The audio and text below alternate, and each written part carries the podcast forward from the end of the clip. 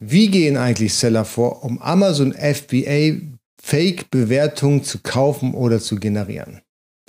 Ich wollte es wissen und hierzu habe ich mich ganz tief in den Sumpf der anreizbasierenden Bewertungsmafia begeben und habe Step by Step die Prozesse auseinandergenommen und analysiert. Bleibt dran.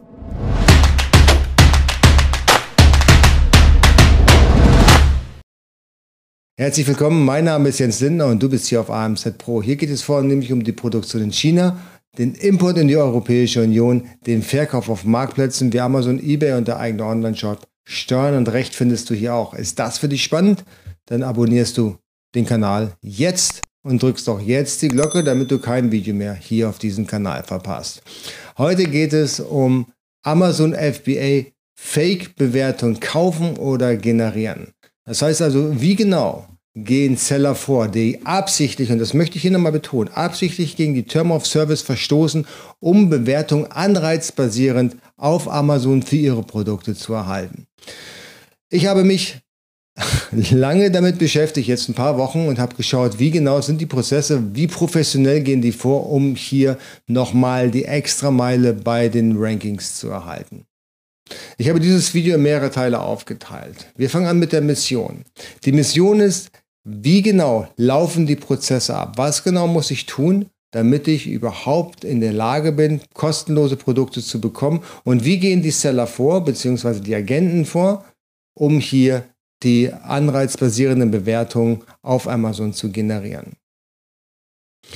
Was muss ich tun, wenn ich wirklich mich da in diesen Sumpf begebe, dass mein Käuferkonto nicht in Gefahr gerät? Und wie bleibe ich halt generell unter dem Radar?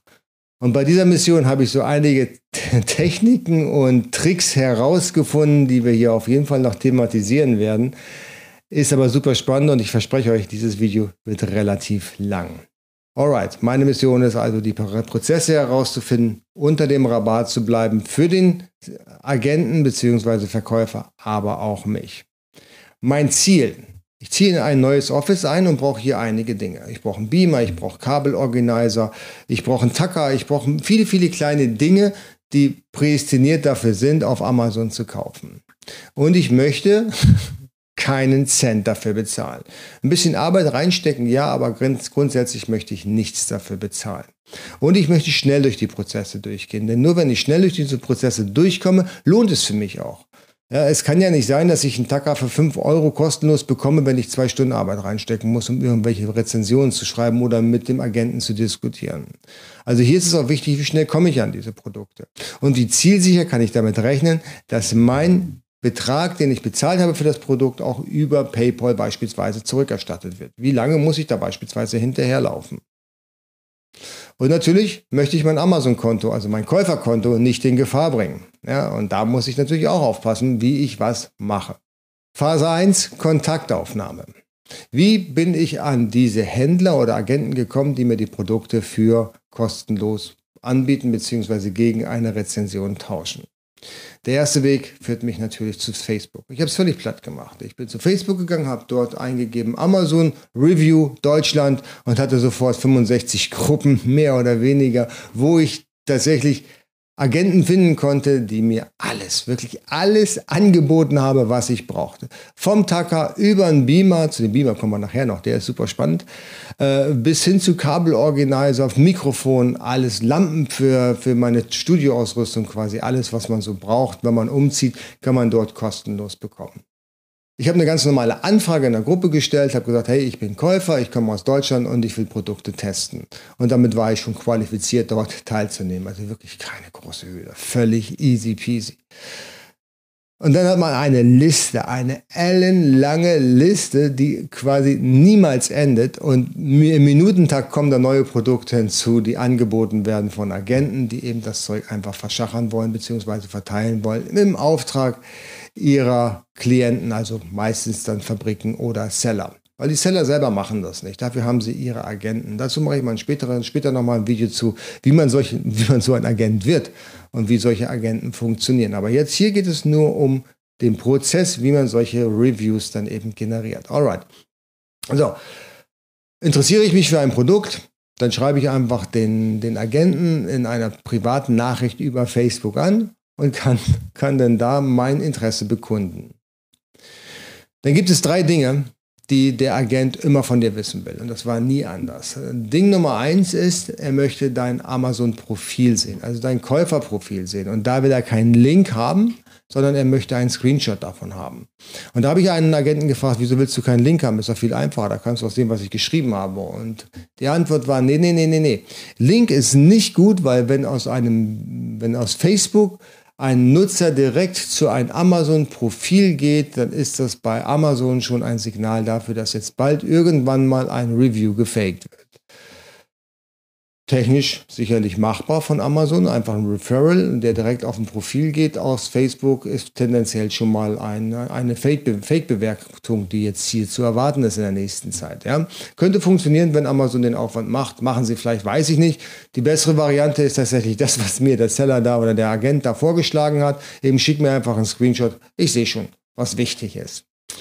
Das zweite ist, er möchte deine PayPal-Adresse haben. Und da frage ich mich dann immer, wieso will er vorher meine PayPal-Adresse haben, bevor ich das Produkt überhaupt bestellt habe, bevor ich überhaupt genau weiß, um was für ein Produkt es sich handelt. Und ich glaube, dass äh, alle Agenten eine zentrale Datenbank haben. Eine zentrale Datenbank mit äh, PayPal-Adressen, wo sie schon mal über den Tisch gezogen worden sind. Mal über den Tisch ziehen kann man ja solche Agenten relativ einfach. Ja, man bestellt ein Produkt, man schreibt eine Bewertung, man kriegt das Geld zurück und nachdem man dann eben das Geld über PayPal zurückbekommen hat, schickt man den Artikel auch noch zurück zu äh, Amazon, kriegt dort auch nochmal das Geld für den Artikel zurück und hat dann eben Kohle verdient. Theoretisch schon, ist natürlich nur halb so lustig für den Agenten und auch für den Seller. Und deswegen gibt es sicherlich solche Blacklisten mit, mit, mit Käufern, die da ein bisschen Schmuh mittreiben. Und das Dritte, was der Agent auf jeden Fall von dir haben möchte, ist ein Commitment, dass du bereit bist, fünf Sterne für das Produkt zu geben. Nicht mehr, aber auch nicht weniger. Also fünf Sterne erwarten Sie dann schon. So, wenn du zu allen drei Ja sagst, dann geht's in Phase 2. Die Phase Nummer zwei ist die Dealphase oder die Kaufphase und die ist entscheidend. Die ist entscheidend fürs Ranking. Wie jetzt der Amazon-Algorithmus manipuliert wird, weil hier ist es wichtig, wird nach einem Keyword gesucht, wird nach keinem Keyword gesucht. Gibt es noch irgendwelche anderen Metriken, Interaktion des Nutzers während des Kaufprozesses?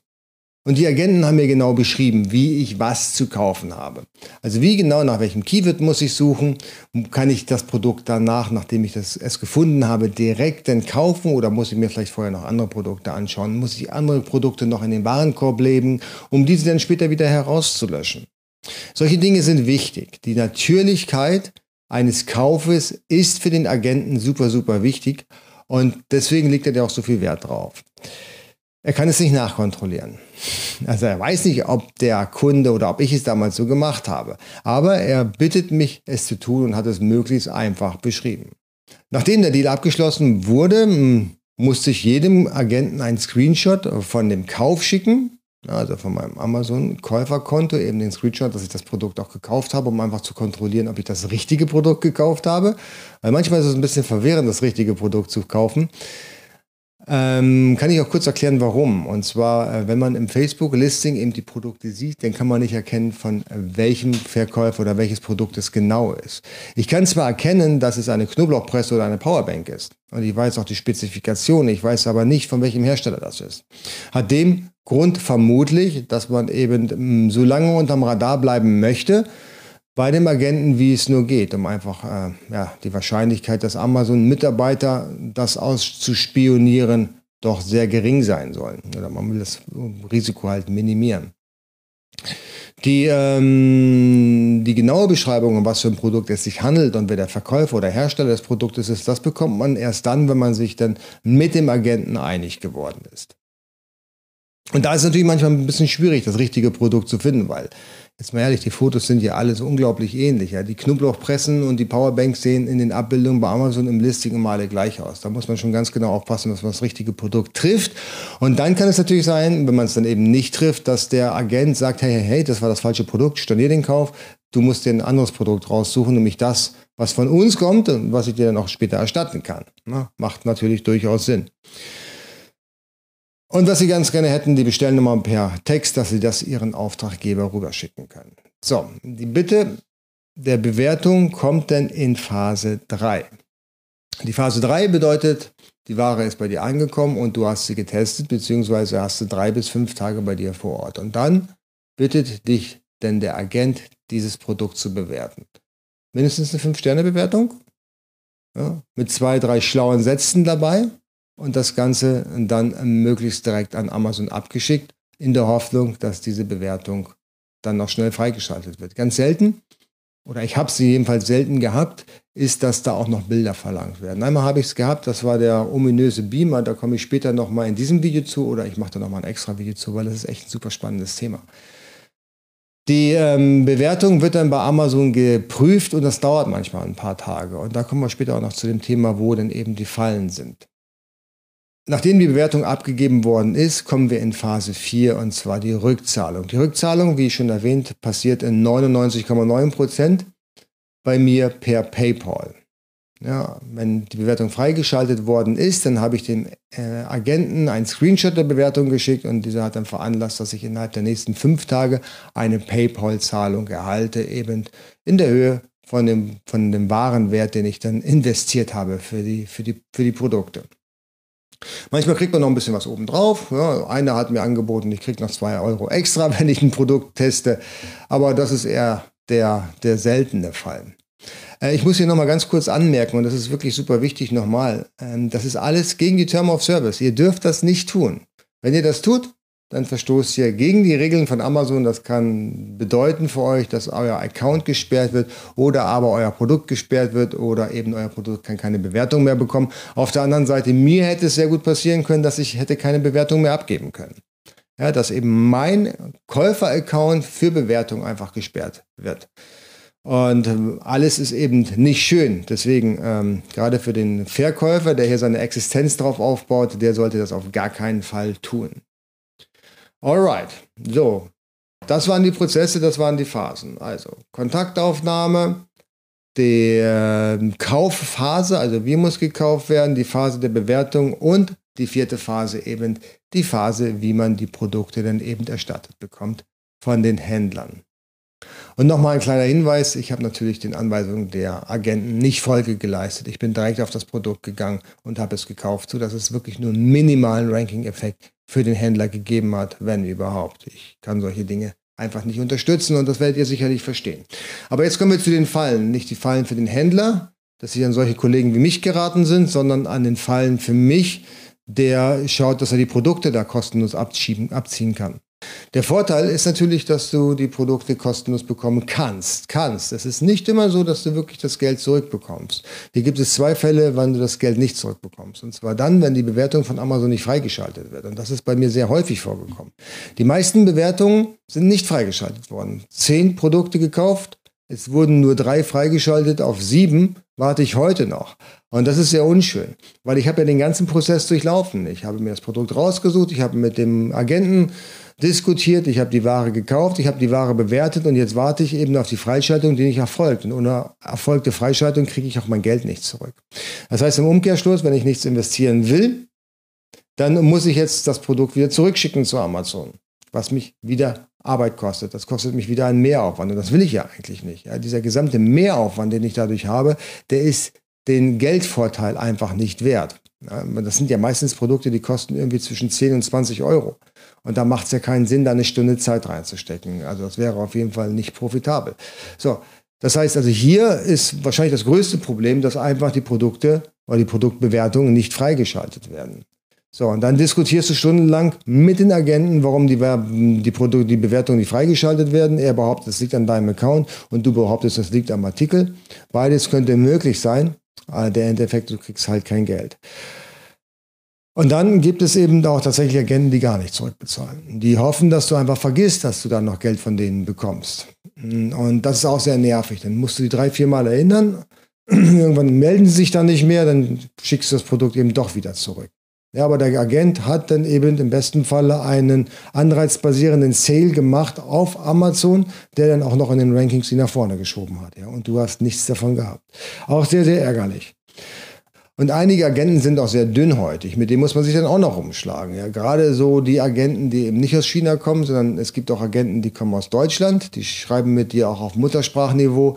Die sind ja sehr kurz angebunden und sind auch relativ schnell mit den Bewertungen, obwohl das natürlich totaler Wahnsinn ist. Das ist ja voll Kamikaze, weil der Kunde, der hat natürlich da einen unschätzbaren Vorteil. Er kann die schlechte Bewertung abgeben und er kann das Produkt zurückschicken. Also er kann den Auftraggeber vom Agenten dermaßen torpedieren, dass er da keinen Spaß mehr dran hat. Ne? Also da sollte ein Agent auf jeden Fall aufpassen, sowas nicht zu tun, weil das kommt nie gut an. Alright, gut. So, das sind die Fallen. Du kriegst dein Geld nicht zurück, weil die Bewertung nicht freigeschaltet wird. Du kriegst dein Geld nicht zurück, äh, weil der Agent eben das Geld einfach nicht zurückbezahlt und du musst dich da auch noch mit Leuten auseinandersetzen, die dir persönlich der Be Beleidigung vor den Kopf knallen. Und das ist zumindest meine Erfahrung gewesen. Und deswegen würde ich das nie wieder tun, weil ähm, ich glaube, dass es die Sache in den allermeisten Fällen, Fällen nicht wert ist.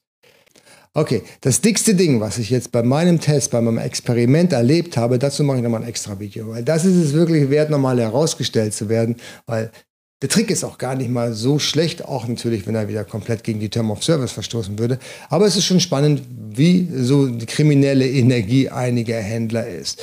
Entweder verlinke ich das Video hier oben, wenn es schon online ist. Ansonsten abonniert den Kanal, drückt die Glocke, damit ihr dann informiert seid, wenn das Video rauskommt. Und äh, wir sehen uns im nächsten Video. Macht's gut. Tschüss.